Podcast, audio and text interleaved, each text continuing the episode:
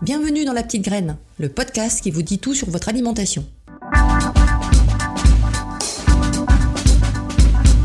Je suis Frédéric Laurent, naturopathe, et ce podcast a été conçu en partenariat avec Christelle, fabricant français d'articles de cuisson haut de gamme, sains, durables et qui préservent l'environnement. Allez, c'est parti Nous allons évoquer dans ce podcast la partie euh, nutriments et plus spécifiquement la partie protéines. Notre alimentation a pour mission essentielle de couvrir nos besoins nutritionnels qui vont évoluer au cours du temps. On voit bien lorsque nous sommes enfants, adolescents, adultes, sportifs ou plutôt sédentaires, que les besoins ne sont pas les mêmes, nos envies ne sont pas les mêmes, nos attirances par rapport aux aliments ne sont pas les mêmes. Trouver cet équilibre passe par l'écoute de vos sensations corporelles, tels que la faim, le manque d'appétit ou les coups de barre parfois qui euh, obligent à aller directement vers une barre chocolatée ou vers quelque chose de plus sucré. Mais notre équilibre passe également par le fait d'apporter les nutriments à votre corps en fonction de ses besoins. Nous verrons dans les nutriments la partie protéines aujourd'hui. Euh, la partie nutriments correspond aux protéines, lipides, glucides et fibres. Trouver votre équilibre, c'est également respecter votre corps en lui donnant des aliments sains et dépourvus de polluants toxiques. Rien ne sert de mettre les bons nutriments, de respecter le fait d'avoir faim ou d'avoir moins faim et de mettre ou de proposer à notre corps des aliments qui ne sont pas sains, sur lesquels il va avoir plus, on va dire, de soucis que de bénéfices à les ingérer. Donc les bons apports en nutriments, euh, lorsque euh, l'on mange un aliment, on voit pertinemment euh, que ces aliments ne contiennent pas tous les mêmes nutriments qui sont nécessaires au bon fonctionnement de l'organisme.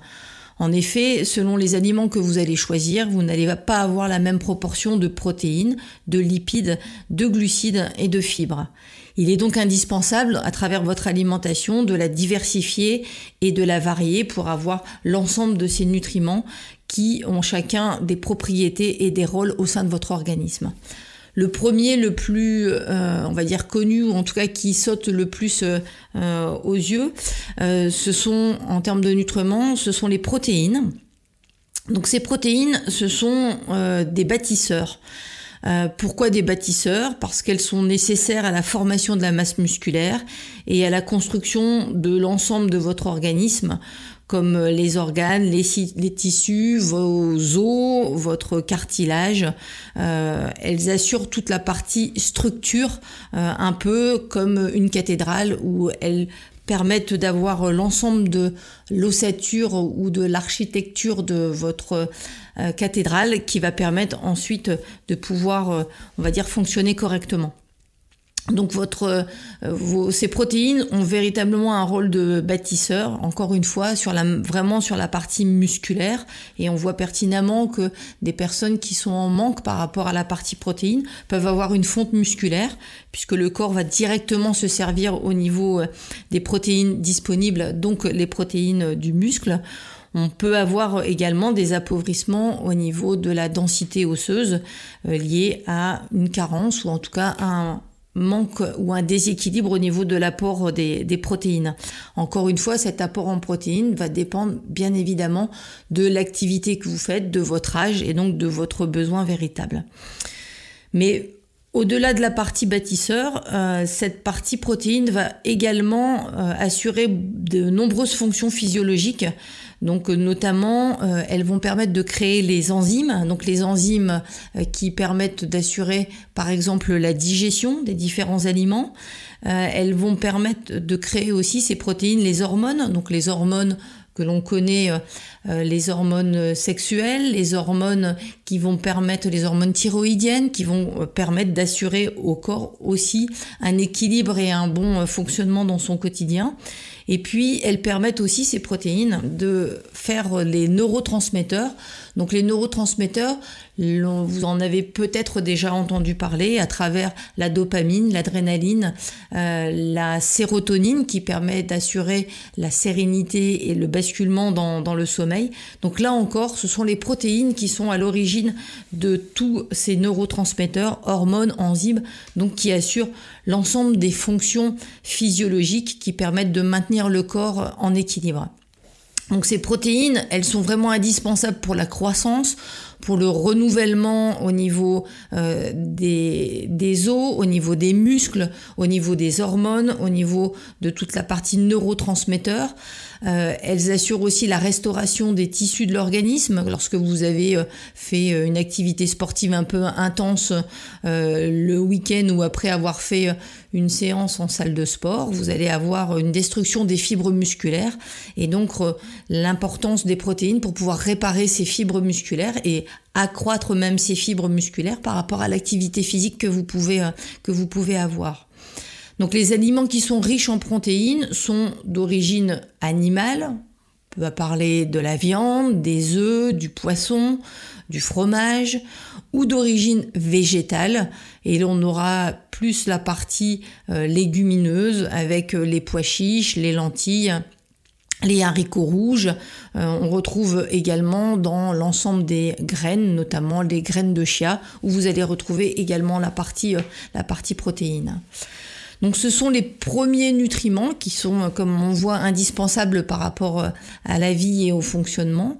Le deuxième euh, type de nutriments, on va plutôt les appeler des nutriments énergétiques et on va retrouver euh, toute la partie glucides et la partie lipides.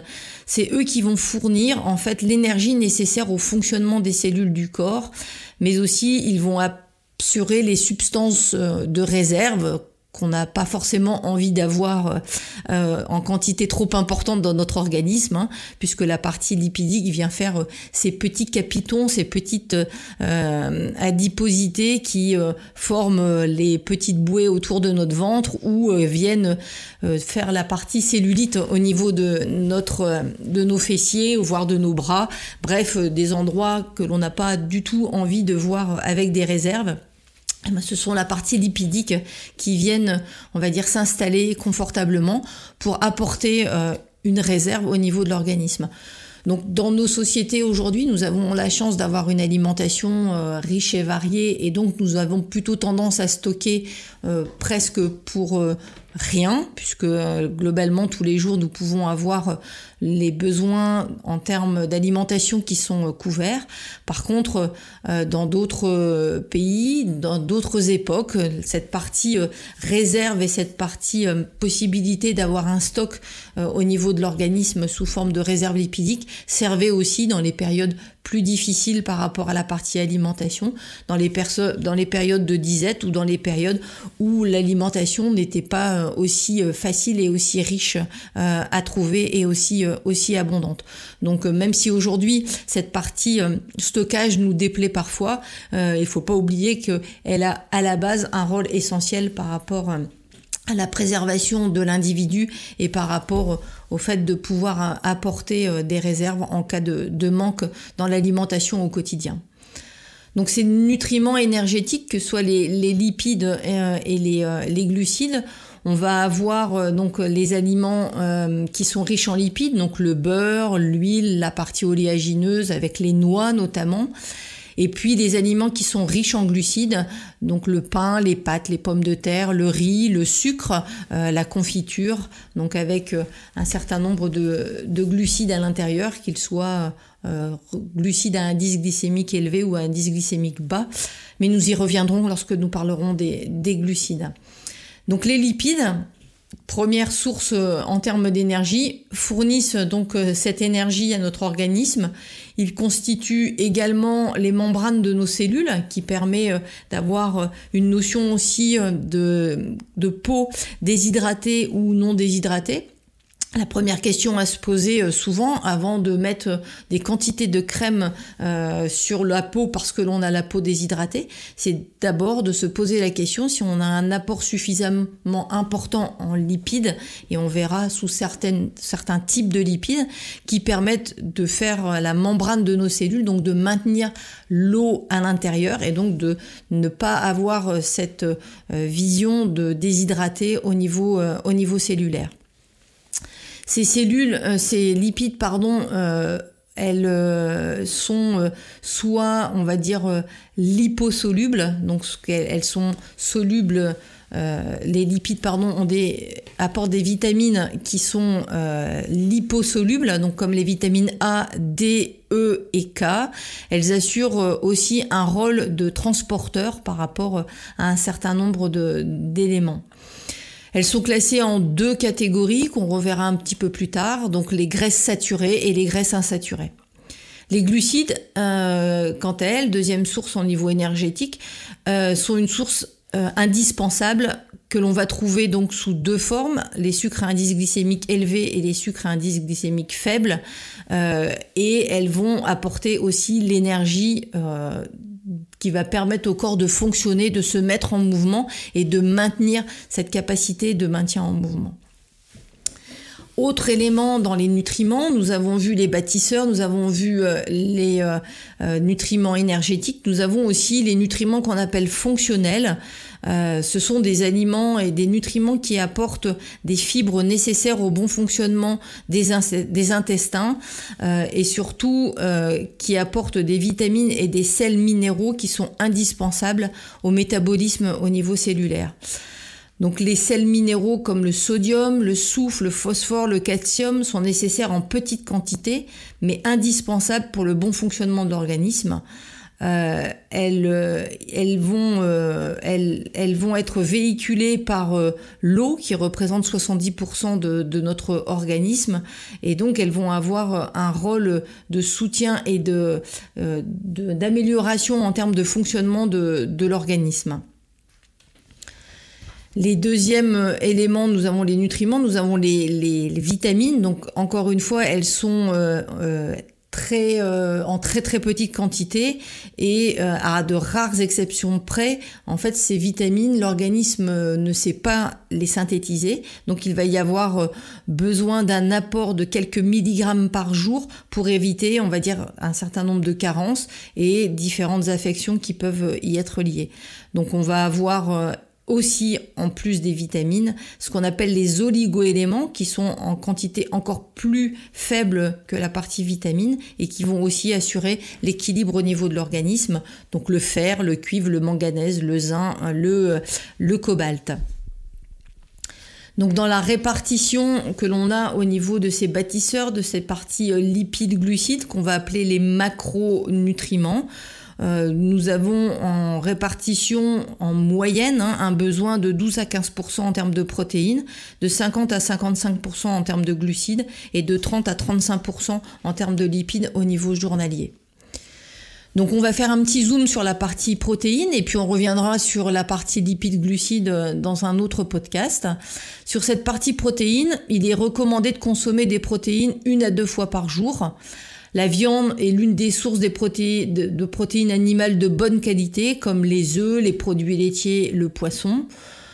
La portion journalière recommandée pour un adulte, c'est 100 à 150 grammes euh, à répartir sur un ou deux repas. Donc ça représente euh, à peu près euh, en portion, une portion de viande ou de poisson équivalent à 100 grammes, ça représente à peu près un steak haché ou une cuisse de poulet ou une escalope de dinde ou deux tranches de jambon blanc, un petit pavé de saumon, voilà par exemple.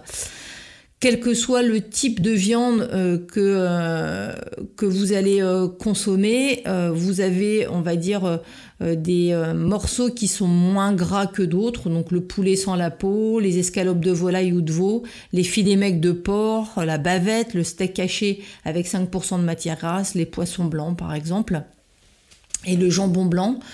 Euh, le poisson, d'une manière générale, va être moins gras que la viande et représente aussi une bonne source de riche en lipides qu'on appelle les oméga 3.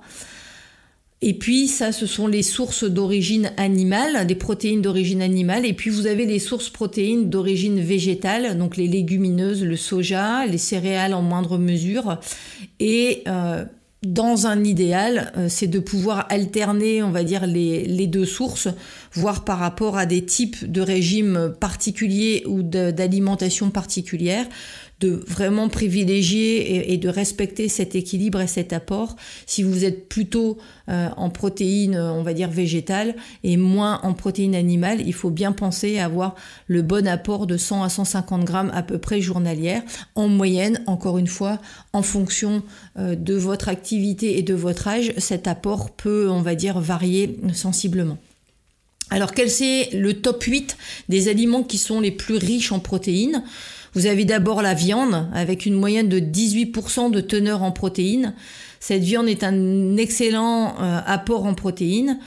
Vainqueur toute catégorie confondue, vous avez le flancher de bœuf avec 30%, le faux filet euh, de bœuf également.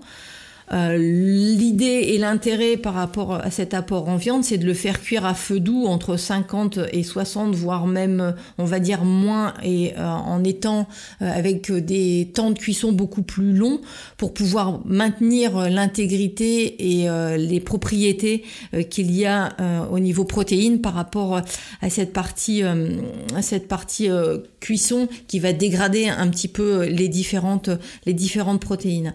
Donc euh, il est important aussi euh, de respecter le type de cuisson par rapport à cette partie euh, viande pour pouvoir bien évidemment préserver aussi les propriétés qu'elle peut apporter. Ensuite, vous avez en deuxième position les produits laitiers, donc avec le lait en poudre par exemple qui contient plus de 35% de protéines. Les fromages à pâte pressée non cuite qui contiennent en moyenne 26%, de, protéines, alors que les fromages à pâte molle en contiennent à peu près 20%. Le parmesan, qui est euh, un petit, euh, on va dire petit quindle, qui contient 36% en termes de protéines, donc il y a un apport euh, relativement important. Et dans les autres produits laitiers, la noter que le fromage blanc contient davantage de protéines que le yaourt. En troisième position, vous avez le poisson et les crustacés. En moyenne, le poisson compte 21% de protéines. Mais il y a euh, également toute la partie crustacée qui en contient en quantité non négligeable les crevettes, les moules, le crabe, les coquilles Saint-Jacques, les huîtres, les escargots, euh, qui euh, vont avoir un apport assez intéressant au niveau, au niveau protéines. En numéro 4, vous avez les volailles, la viande blanche avec une moyenne à peu près de 20% de teneur en protéines, euh, avec euh, un apport euh, réduit en termes de lipides qui est, on va dire, plutôt intéressant. Donc on va retrouver le poulet, la dinde notamment, qui sont assez intéressants. En numéro 5, vous avez l'œuf avec 12% de protéines, qui est une excellente source de protéines, sachant euh, que le jaune est plus riche en protéines que le blanc, voilà, qui est une petite euh, différence.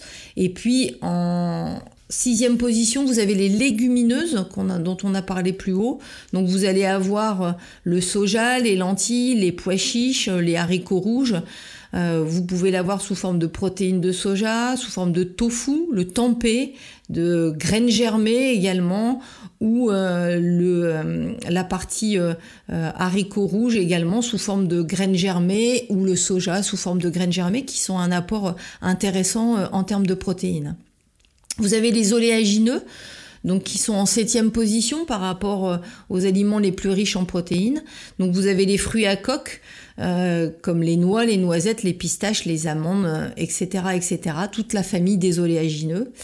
Et puis en huitième position, mais qui est aussi important euh, par rapport à un équilibre en protéines, et notamment pour les gens qui ne souhaitent pas manger, on va dire, ou ne pas avoir d'apport de protéines d'origine animale, vous avez les graines, donc les graines de lin, de courge, de chia, qui sont une source de protéines assez intéressante avec la petite astuce qui est de penser à les moudre euh, pour euh, avant de les consommer, sinon en fait elles ne seront pas assimilées et elles ne vont faire qu'un seul passage au niveau de votre organisme sans rien y laisser, c'est-à-dire que vous les renverrez directement comme vous les avez consommés, ce qui est un petit peu dommage. Donc ce qui est important par rapport à ces protéines, c'est de pouvoir varier leur consommation en alternant les protéines animales et les protéines euh, végétales. Euh, vous allez avoir, euh, notamment dans les protéines animales, une, une richesse plus importante en fer que dans les protéines végétales. Donc vous allez avoir une, euh, une accélération des phénomènes inflammatoires et un facteur de croissance euh, bactérienne euh, dans le côlon indésirable d'une manière un peu plus importante, dont des troubles au niveau de la flore intestinale. Donc c'est important de réguler ces protéines animales avec un apport de protéines végétales pour éviter cette inflammation et pour éviter ce dérèglement au niveau du microbiote. Euh, l'intérêt aussi, euh, c'est que euh, les protéines animales, c'est une source d'acide qu'on appelle arachidonique, qui est un, lipide qui se transforme en facteur ultra puissant au niveau inflammation. Donc c'est important aussi de, de, pouvoir réguler cet apport en protéines animales ou en tout cas que ce ne soit pas la seule source d'apport en termes en termes de protéines. Et puis, dans les viandes, vous avez euh, également euh, des acides aminés qu'on appelle branchés, euh, qu'on appelle la leucine, l'isoleucine et la valine. Et ce sont des, des, acides aminés, donc qui sont des petits composants de la partie protéine, qui accélèrent aussi la partie inflammation et la partie, la partie vieillissement. donc, c'est intéressant et important d'avoir cette bon équilibre par rapport à la partie euh, euh, protéines animales et protéines végétales. Euh, et la dernière chose par rapport aux protéines animales, c'est que vous avez l'apport de l'isoleucine et de la valine qui empêchent le passage dans le cerveau de ce qu'on appelle du tryptophane, qui est un autre acide aminé qui permet de fabriquer la sérotonine. Et la sérotonine, c'est elle qui euh, permet de basculer dans la partie calme et dans la partie sommeil. Et donc, on va avoir une augmentation de la tension, euh, donc de la tension pulsionnelle, un non-contrôle de la prise alimentaire, une attirance pour les glucides et pour l'alcool de manière plus importante lorsqu'on a ce manque de sérotonine au niveau de, de l'organisme. Donc, important euh, aussi euh, d'avoir cette petite vigilance par rapport à l'apport animal. Et enfin, toute la partie consommation viande et produits laitiers de manière excessive augmente et stimule la production d'insuline. Et l'insuline, en fait, va jouer un rôle par rapport au stockage des sucres sous forme de graisse. Donc voilà, plein de petits éléments comme ça qui permettent de comprendre parfois pourquoi on prend un peu plus de poids que nécessaire ou pourquoi on a un peu plus de mal à s'endormir ou pourquoi on va avoir une inflammation plus euh, importante comme euh, par exemple des tendinites ou comme euh, des, douleurs récurrentes au niveau euh, arthrose ou autre par rapport à une consommation peut-être soit excessive, soit non équilibrée par rapport à vous, par rapport à la partie protéines d'origine animale. Donc on va pouvoir avoir un bon apport au niveau des protéines végétales avec un bon équilibre et d'avoir 50% d'origine animale et 50% d'origine végétale. Et pour vous donner un idée, une petite idée, pour 100 grammes euh, de protéines de soja, on a 38 grammes de protéines. Pour 100 grammes de tempeh, on a 21 grammes de, protéines. Pour 100 grammes de tofu, 150 euh, on a 51 euh, grammes de, de, de protéines. au niveau des lupins, pour 100 grammes, on a 15 grammes de protéines. Les haricots rouges, 9 grammes pour un apport de 100 grammes. Pour les pois chiches, 8 grammes pour un apport de 100 grammes. Pour euh, le haricot blanc, pour un apport de 100 grammes, on a 7 grammes d'apport en, protéines euh, d'origine végétale. Donc important et intéressant de bien respecter euh, cette petite, ce petit apport au, niveau des protéines végétales et des protéines, des protéines animales. Et pour terminer, par rapport euh, à cette, euh, cette, présentation sur la partie protéines, on va finir par une petite recette euh, qui est un gratin de quinoa aux deux courgettes. Donc c'est un plat relativement facile à faire pour deux personnes. Il vous faut 10 g de quinoa, une courgette verte, une courgette jaune, deux œufs, 20 centilitres de crème de soja et du sel et du poivre. Vous allez plonger le quinoa dans une casserole d'eau et laisser cuire 15 minutes avant d'égoutter. Vous allez préchauffer votre four à 180 et dans un plat à four, vous réunissez les différentes courgettes que vous avez taillées en julienne, les œufs et la crème de soja que vous avez euh, battue au préalable. Vous allez saler, poivrer et puis vous allez incorporer le quinoa et euh, vous allez battre le quinoa et mélanger le quinoa avec les œufs et euh, la crème de soja et vous allez recouvrir vos courgettes taillées en julienne de ce mélange œufs, crème de soja et, et quinoa. Vous enfournez pour 15 à 20 minutes en termes de cuisson et vous pouvez manger avec une petite salade euh, verte auquel vous aurez au préalable préalablement mis quelques graines de lin ou quelques graines de, sésame que vous, avez, que aurez moulu. Voilà, ben écoutez, je vous souhaite bon appétit et je vous dis à très bientôt.